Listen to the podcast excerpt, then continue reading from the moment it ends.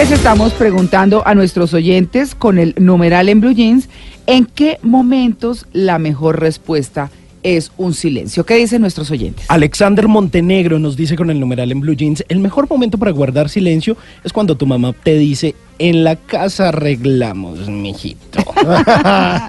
Cuidado. Sí. Mire, Catalina Romero nos dice con el numeral en Blue Jeans, el mejor momento es el silencio, cuando mi interlocutor considera que su verdad es única y no escucha ninguno de mis argumentos. Cata Romero, nuestro oyente en Medellín.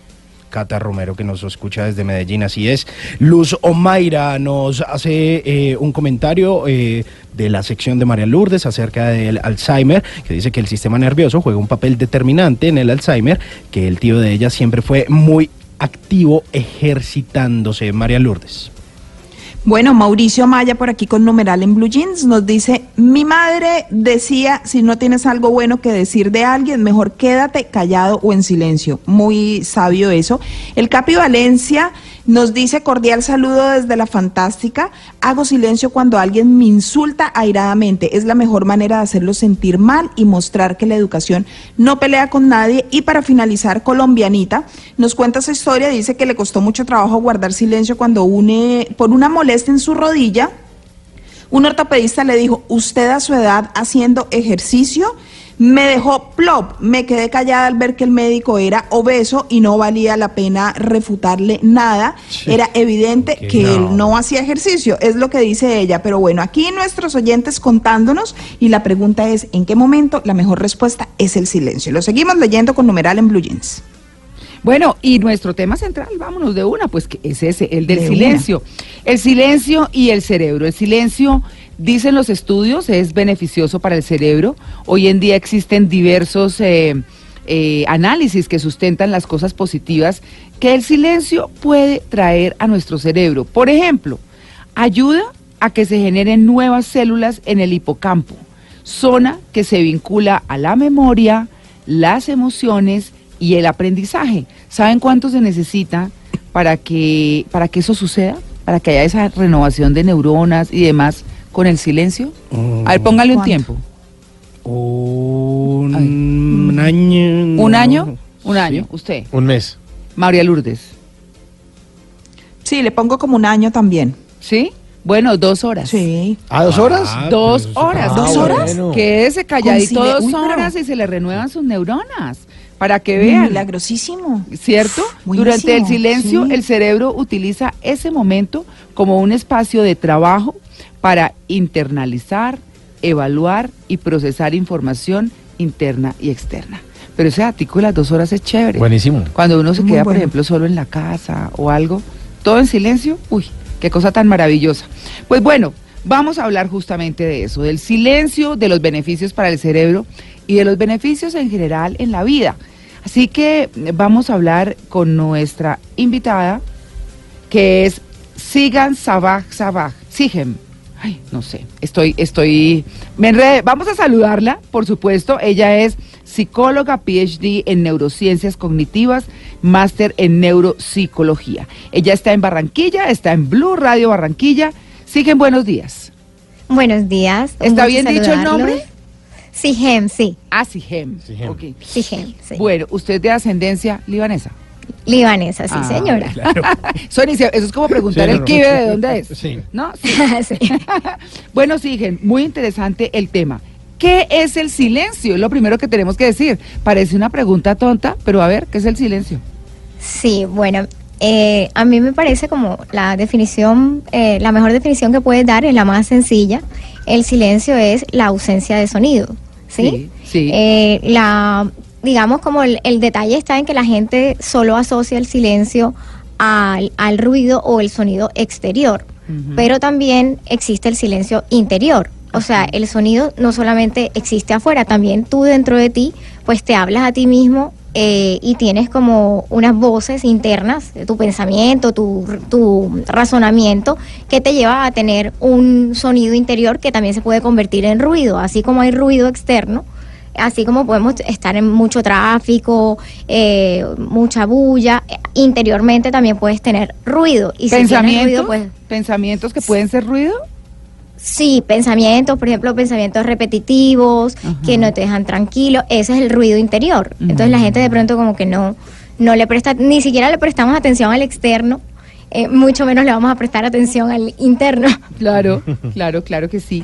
Bueno, el, el cerebro obviamente pues eh, trabaja de acuerdo con lo que ha aprendido, de acuerdo a cómo ha vivido, de acuerdo al ser que lo lleva, ¿no? Al ser humano que lo lleva. ¿Qué pasa con el silencio en el cerebro? Eh, el silencio permite que el cerebro procese información. Eh, por ejemplo, si yo estoy estudiando y yo quiero tener mejores resultados, lo que decías ahorita, el hipocampo que trabaja con todos los procesos de memoria y de aprendizaje, eh, por ejemplo, nosotros estudiamos y pasamos horas y horas estudiando y estudiando, eh, vemos que podría ser una muy buena técnica estudiar por intervalos y pasar dos horas tranquilito en silencio para que se procese toda esa información, se internalice y tendríamos mejores procesos, por ejemplo, de aprendizaje.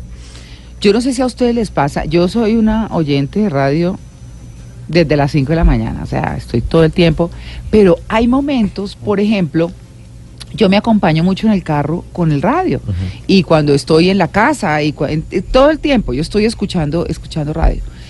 Pero de pronto voy en el carro y digo, no quiero escuchar nada, como esa necesidad del descanso del oído o de pensar en cosas o porque cualquier ruido lo distrae a uno, o no sé. ¿Qué significa el ruido para la salud personal? Eh, digo, el silencio, para la salud personal. Sí, claro, el silencio trae muchísimos beneficios. Nosotros tenemos unas eh, diversas zonas en el cerebro, eh, como para darles como una idea, para que no estén como perdidos, tenemos unos lóbulos en el cerebro. Eh, las personas que no vayan conduciendo toquen su frente, porque luego no van a decir que yo creé un, accidente masivo. si tocan su frente, están tocando los lóbulos frontales, si tocan arriba en la parte superior de la cabeza, están tocando en los parietales. Si tocan atrás, están tocando los occipitales. Y si tocan un poquito por encima de las orejas, en ambos lados, están tocando los temporales. ¿Sí? Eh, como para darles una idea de lo que estamos hablando, entonces ese lóbulo frontal que queda en la parte de, al, frente, eh, esos lóbulos se encargan de procesar información eh, digamos, todo lo que es tu capacidad de planeación, de organización, em, de procesos supremamente complejos, toma de decisiones. El, ese lóbulo frontal, cuando tú estás en silencio, le das como un descanso, porque ese lóbulo frontal nunca deja de trabajar. De hecho, eh, como el, el momento en que más logramos procesar información es mientras dormimos pero también hay que darle como un espacio mientras estamos despiertos para que ese lóbulo frontal funcione de una mejor manera. Por ejemplo, estás hablando con alguien, eh, estás tratando de pensar o decidir lo que le vas a decir, eh, quédate en silencio unos minutos y entonces vas a poder tener una mejor capacidad para darle una respuesta a, esa persona. Mira, es un beneficio supremamente importante. O si tienes una decisión muy importante que hacer, quédate en silencio unos minutos para que tu cerebro pueda procesar toda la información con la que tú cuentas y la puedas ponderar, la puedas sopesar y poder tomar una mejor decisión. Esa es una de las grandes ventajas del silencio. Eh, como hablábamos ahora, pues también el aprendizaje. Y otro muy importante es que favorece el funcionamiento del giro supramarginal. Eh, eh, ustedes dirán, ¿eso qué sí, yo ya iba a preguntar. ¿Eso qué es? ¿Con qué se come?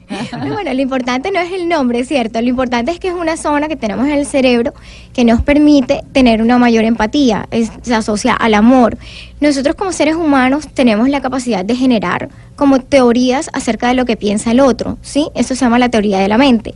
Entonces es como poder discernir qué piensa esa otra persona. Por ejemplo, cuando tú estás eh, enamorado de alguien, eh, qué, piensa él de mí, qué cree de mí, ¿se entiende? Como una empatía. Entonces, sí, la empatía. Entonces el silencio también te permite a que eso, esa zona funcione de una mejor manera. Entonces también te permite relacionarte de una mejor manera con los demás.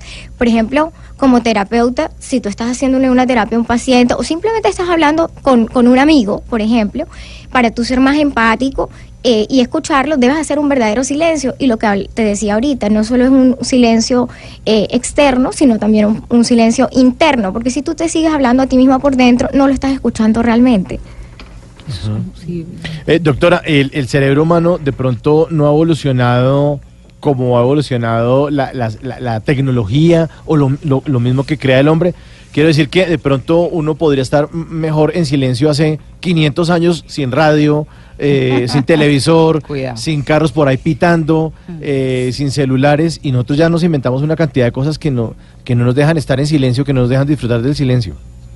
Sí, de, de verdad que sí, que cada vez son menos los espacios en los que podemos disfrutar del silencio. Por ejemplo, yo me levantaba esta mañana y decía, realmente nunca hay silencio. O sea, No. te levantas y lo primero que escuchas es el sonido del aire. Ah, Sí. No hay silencio, no hay silencio en ninguna parte. O sea, estás en el cuarto, te levantas, está el sonido del aire. Si, si es relativamente, eh, digamos, a las 7, 8 de la mañana, ya empiezas a escuchar los ruidos de los carros. Eh, la gente no está en silencio en ningún momento eh, ahora. Luego, digamos, sales a trabajar, está el ruido de los carros. luego llegas al trabajo, está el ruido de los compañeros. Y los que son más chiquitos van a las escuelas y está el ruido de... Imagínate, ahí sí que hay ruido Sí. en los colegios. Sí, sí. Entonces no estamos realmente en ningún momento en silencio. Yo no pensaría que, que ese pensamiento retrógrado de que estaríamos mejor quizá eh, todo en silencio, no, pero yo creo que deberían generarse espacios o, o haber sitios eh, donde uno de verdad pueda eh, disfrutar de, de una paz interior y exterior, ¿cierto? Claro, claro, está la Eh, biblioteca. dos como minuticos dice de- Mauro. Exactamente. Dos minuticos de silencio son más relajantes incluso que escuchar música, que es de las cosas más relajantes que hay. Claro. Bueno, pues dice, dice, por ejemplo, el estudio que el silencio alivia el estrés y la tensión. ¿Por qué? Porque desaparecen las señales de ruido que a su vez generan una hormona asociada al estrés que se llama el cortisol. Claro. ¿No? El ruido. Ese es el Correcto. Sí, entonces dice que dos minutos de silencio pueden ser más relajantes que escuchar música de relajación. Exactamente. Bueno, pues vamos a seguir con el tema, por supuesto. Eh, está muy interesante los beneficios del silencio, pero los beneficios del silencio también de a veces quedarse callado. 8 y 30, ya regresamos, estamos en Blue Jeans de Blue Radio.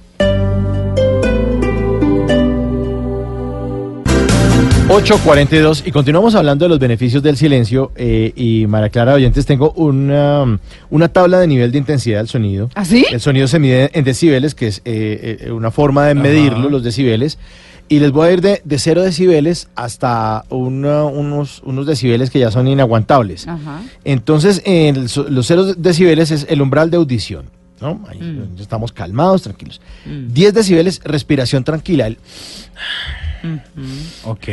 ¿Esos son 10 decibeles? Sí, pero claro que si usted lo agita a la pareja, no. Eso ahí va subiendo el decibel. Sube los decibeles. No, no, eso no es como. Eso es otra cosa. Eso es otra cosa, Sí. estamos hablando de otra cosa. Son gemidos, no, eso no. Pero la respiración tranquila sí es de 10 decibeles. Después, el, eh, una biblioteca tiene 20 decibeles. Una conversación tiene 40. La aglomeración de gente o, o- o lavar los platos tiene entre 50 y 60 decibeles. Una aspiradora, 70 decibeles. Que eso ya es canzoncito, ¿no? Canzoncito y por favor me sube los pies que va a pasar la aspiradora por acá. Y ojalá uno esté hablando por teléfono. Ah, sí. no, pues sí, sí, sí. Ay, Dios mío. 80 decibeles, un tren. El tráfico en la calle, 90 decibeles. Wow. El tráfico. Pa, pa, pa, pa, Se juega la Boyacá para hoy. Esa vaina tiene 90 decibeles. 100 decibeles. Perforadora eléctrica. Esos señores que tienen esas vainas en la calle. el Bueno, eso, eso que perfora el pavimento, 100 decibeles. 110 decibeles, concierto o un acto cívico. El concierto. Buenas noches, Colombia. 110 decibeles. 120 el motor de un avión en marcha o los juegos pirotécnicos. Ok. Pero uno no lo siente tanto porque estallan arriba. Entonces uno está ahí Claro. con el piso Sí, mirando. claro, mire para arriba. uno lejos. Mire, papito, mire para arriba. Bueno, 130 decibeles, avión despegando. Eso sí es al lado del aeropuerto. Cuando pasa ese avión, 100, 130. No, eso es una moto. Ah, perdón. Disculpe. ah, sí, Eso sí, eso sí. Sí, No, tiene toda la razón, son iguales. 130. 140 ya está el umbral del dolor. Es un carro de Fórmula 1, 140. Ese sí es. Sí, carro de Como Fórmula los 1. que hacen piques, pues. Ah, no, eso sí. Divinos. Engalla el carro. Entre Chía y Cajicá o aquí en Bogotá, en la Boyacá, o bueno. eh. Le tengo el récord Guinness de ruido en un estadio, 142 decibeles. Eh, 180 ya es la explosión del volcán, eh, cualquier volcán o, o el despegue de un cohete. Y los 200 decibeles ya es una bomba atómica similar a Hiroshima y Nagasaki. Wow. Y, Ya es, pues, es insoportable. ¿no? y esos piticos así, Uy, con los que torturan gente, Ah, acuérdese bueno, sí. que con eso torturan, ¿no? Bueno, Ese sí no se lo tengo porque no quiero torturar a los oyentes. No, por supuesto. Ahí están los decibeles. Bueno, los decibeles. Volvemos con el silencio, porque muy a propósito de esto que estamos hablando hoy, para quienes están llegando a la sintonía, estamos con la doctora Sigen Sabag Sabag, es psicóloga, PhD en neurociencias cognitivas y máster en neuropsicología. Ella está en Barranquilla, está en nuestras cabinas de Curramba. Así que vamos a seguir hablando con ella de el silencio. Se dice que el silencio, bueno, repone nuestros recursos cognitivos. El silencio ayuda a recuperar la capacidad de desempeño de una tarea, la atención, la memoria, la capacidad de resolución de los problemas. Pues claro, porque tiene uno como más momentos para, para pensar Para en, en qué es lo que va a hacer. Claro. Cogerlo hacer con calma. La motivación y disminuye los errores que se generan por el ruido excesivo. Sigamos hablando del silencio, doc- eh, doctora Sigem. Cuando uno dice, bueno, lo ayuda a pensar mejor, lo ayuda a resolver mejor, ¿a qué más le ayuda el silencio? Sí, Eh, estábamos hablando ahora que el silencio nos ayuda a disminuir los niveles de cortisol, ¿cierto? Sí. Eh, digamos que una de las, de las afectaciones número uno de los momentos de hoy en día, de estos tiempos, es el estrés. Incluso algo que no veíamos en, en- en, digamos, generaciones previas, tenemos niños eh, extremadamente estresados, ¿cierto? El silencio nos ayuda a disminuir los niveles de esa hormona que genera el estrés, que es el cortisol. Eh, una forma de lograr esa disminución es a través de ejercicios como el yoga, la meditación, ¿cierto?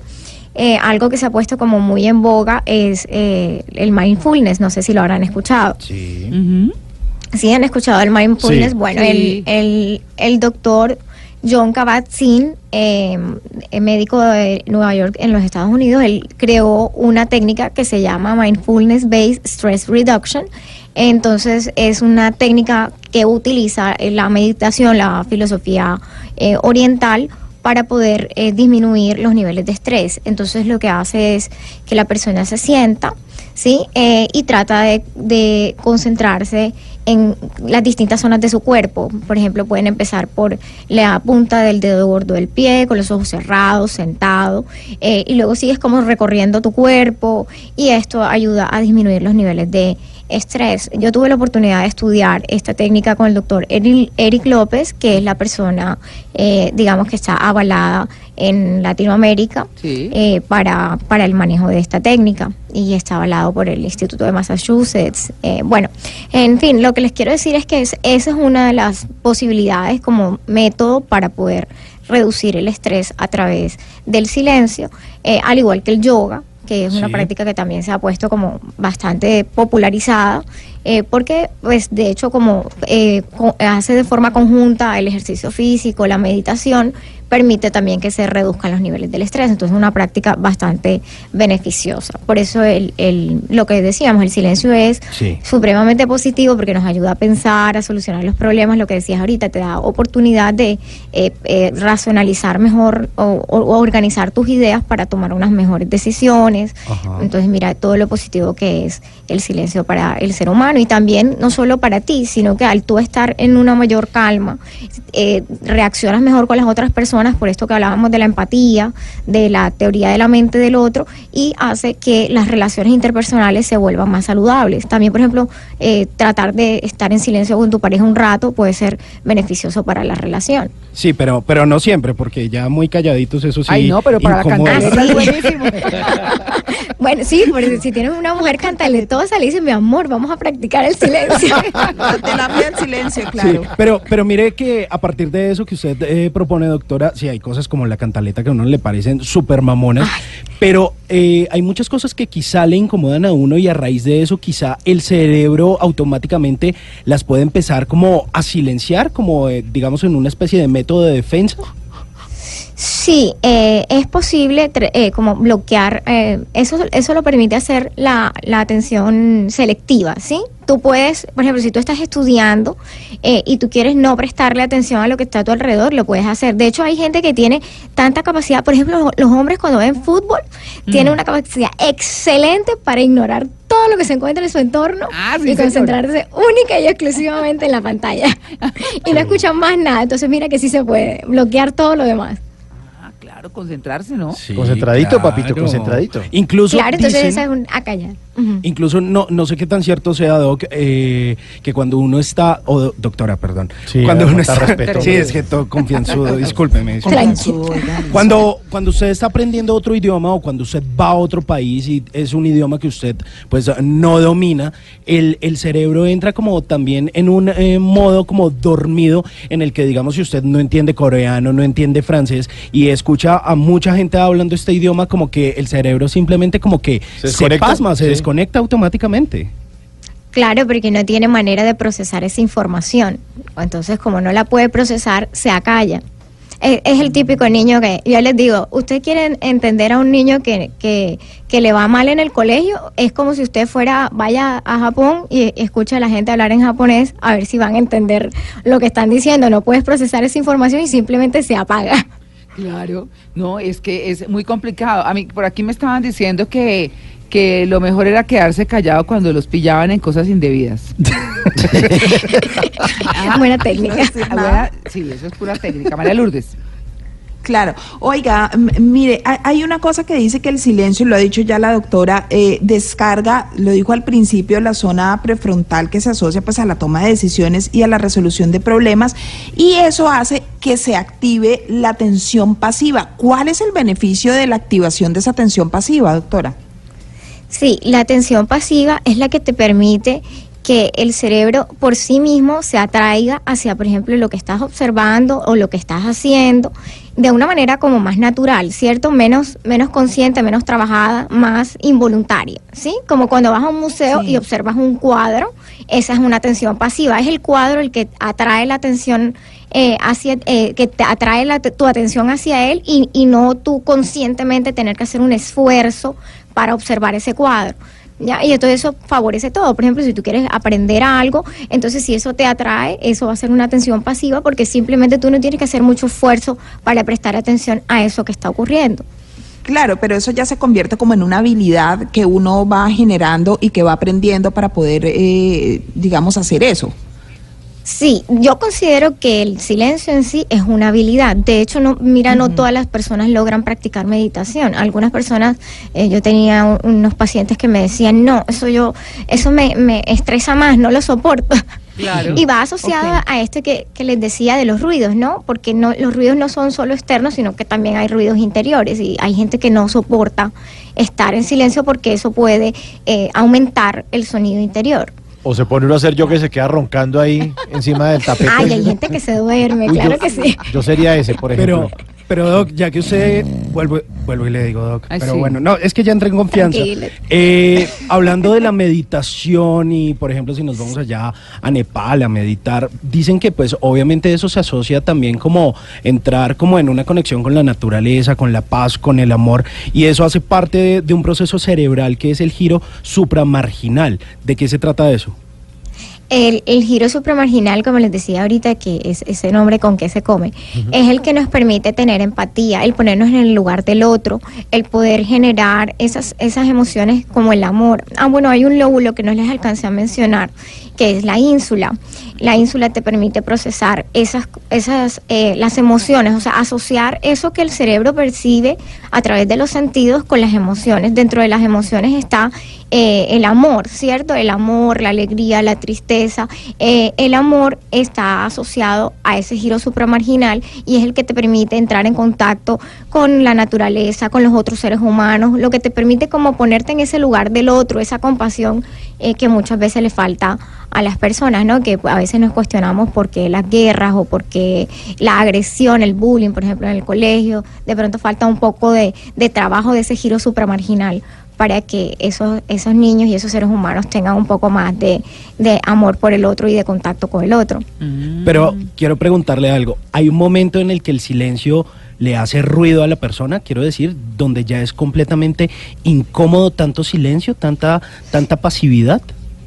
Sí, claro, lo que, lo, que les decía, sobre todo las personas que, que tienen como muchos problemas en su interior o cosas que no han logrado procesar a nivel emocional, el silencio puede ser absolutamente abrumador. Sí, se vuelve como la falta de, de actividad, hay algo que se llama, aprovechando que hoy es domingo, como la neurosis del domingo, cuando no tienes nada que hacer, sí, se vuelve igual que eso, se vuelve como eh, un, un momento en el que no sabes qué hacer porque estás contigo mismo y no sabes cómo procesar esa situación de silencio. Claro. Bueno, pues ahí está el tema, los beneficios del silencio. Eh, los beneficios para el cerebro, los beneficios para las relaciones interpersonales, para tomar decisiones, para muchas cosas. Y uno nunca lo piensa. Pero doctora, la voy a incluir en el quiz.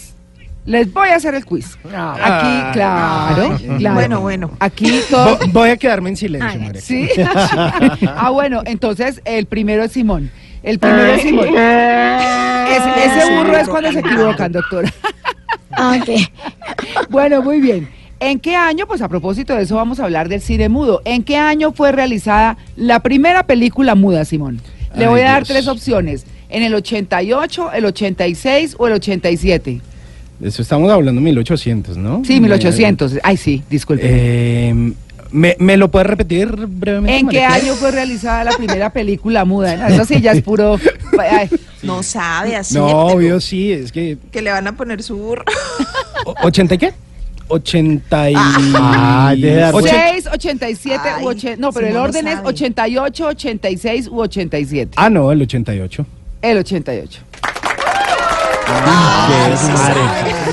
Sí, sí, no, no, no. Estaba callando, Bueno, la ¿no? primera película muda fue realizada por Louis Le Prince en 1888. Era un film de 1,66 segundos que mostraba a dos personas caminando por un jardín y se tituló La escena del jardín de Rondé. Bueno, ¿en qué año Charles Chaplin fue candidato al Premio Nobel de Paz? Ese se lo voy a preguntar a nuestra invitada. A ver, eh, vamos a, a- Le voy a dar tres opciones. Le voy a dar tres opciones a, a, a Sigem. Doctora Sigem, Sí. 1950, 1949 o 1948. No tengo ni idea, pero voy a hacer el Team Marín de Doping Web. Sí, sí, aquí todos lo hacen. En el 48. En el 48. Uy, Muy bien. ¡Ay, qué suerte la mía! Pues bueno, a lo largo de su vida Chaplin recibió muchos reconocimientos y nominaciones. Fue candidato al Nobel de Paz en el 48, nombrado caballero eh, comendador de la Orden del Imperio Británico en el 75 y se puso una estrella en su nombre en el Paseo de la Fama de Hollywood en el 70, además de recibir el Oscar honorífico en el 28 y en el 72. Bueno, y esta para María Lourdes. ¿Cómo se ver, llama la actriz considerada una de las máximas figuras del cine mudo? Mary Pickford, Louise Brooks, eh, Clara Bow. Eh, la primera. No. ¡Sí! Todo- ¡Ah! Claro, es que yo he aprendido mucho de Luis Carlos. Ah, no, es que el que sabe, sabe. No, sí, Lourdes. más. Oiga. No, no, hágame favor. Claro, claro. No. A ver, repítame el nombre. Ah, Repítame el nombre. La primera, ¿cuál era? ¡Un burro! ¡Un burro! No, Fue era, pura pirochazo. era Mary, ¿no? Mary Pickford. Sí, Mary ella fue una actriz cinematográfica canadiense, una de las máximas figuras del cine mudo durante el periodo 1915-1925, intérprete de un tipo popular de ingenua romántica y así llegó a ser la actriz más poderosa y mejor pagada en esa época. Pues bueno, ese es el tema del silencio hoy con todo y, y nuestro quiz. Doctora Sigem Sabaj Sabaj, muchas gracias por su atención con el Blue Jean de Blue Radio. Muchas gracias a ustedes. Bueno, en silencio nos quedamos nosotros por ahora porque vienen las noticias. Nueve en punto, ya regresamos, estamos en Blue Jeans de Blue Radio.